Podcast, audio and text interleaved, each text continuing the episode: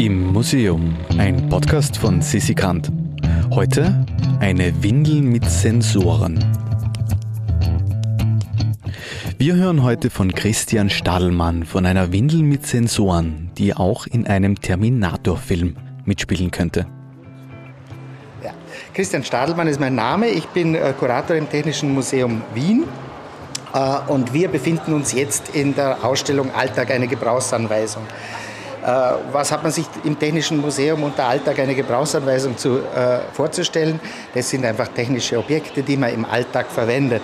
Und heute speziell äh, haben wir ein scheinbar sehr banales Objekt, nämlich eine Windel zu besprechen. Äh, auch Windeln kann man nämlich technisch aufrüsten. Und das ist in diesem Falle geschehen.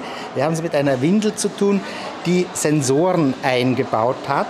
Und diese Sensoren sollen über den Urin Auskunft geben, der diese Windel zu befüllen hat.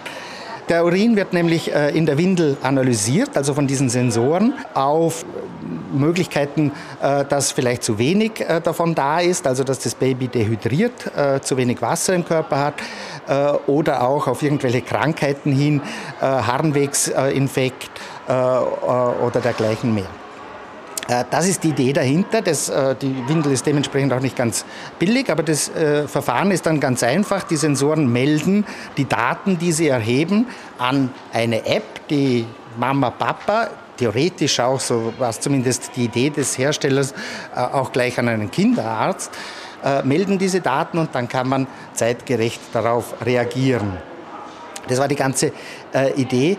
Was natürlich dahinter steckt, äh, ist äh, diese sagen wir mal, vor etwa zehn Jahren hat es ein bisschen oder ist ein bisschen so ein Hype losgegangen, wo man äh, über diese Aktivitätstracker und so weiter angefangen hat, äh, Körperfunktionen zu messen. Wie viel bewege ich mich?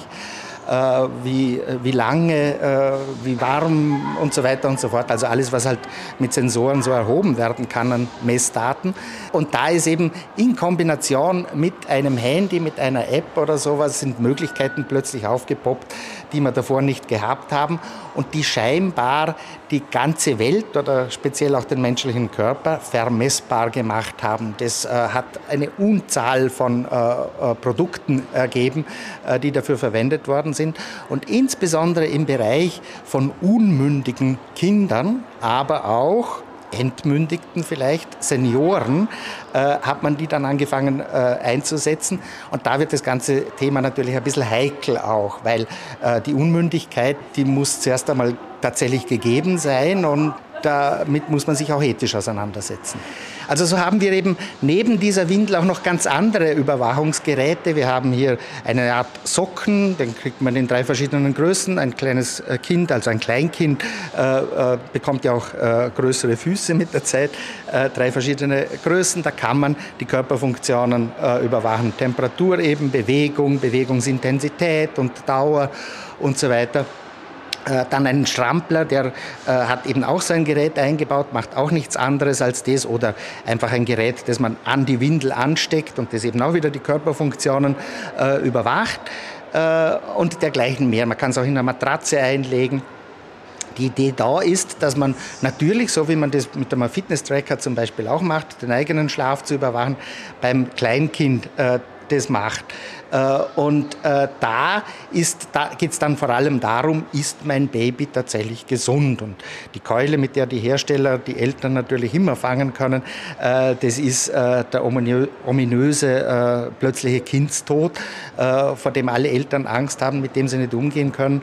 Und so versprechen diese Trecker, dass sie entweder über die Körpertemperatur des kleinen Kindes oder über den äh, das Ausbleiben des Atmens, äh, dass sie darüber dann Signale geben oder melden, äh, dass da etwas los ist. Eine Windel, die nicht nur Urin, sondern auch Daten aufsaugt. Wir wollen dagegen keine Daten von dir, sondern zur Abwechslung ein paar Sterne.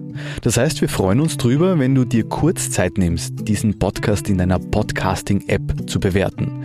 Das hilft dabei, dein Museum für die Ohren bekannter zu machen und am Laufen zu halten. Danke und bis zum nächsten Mal.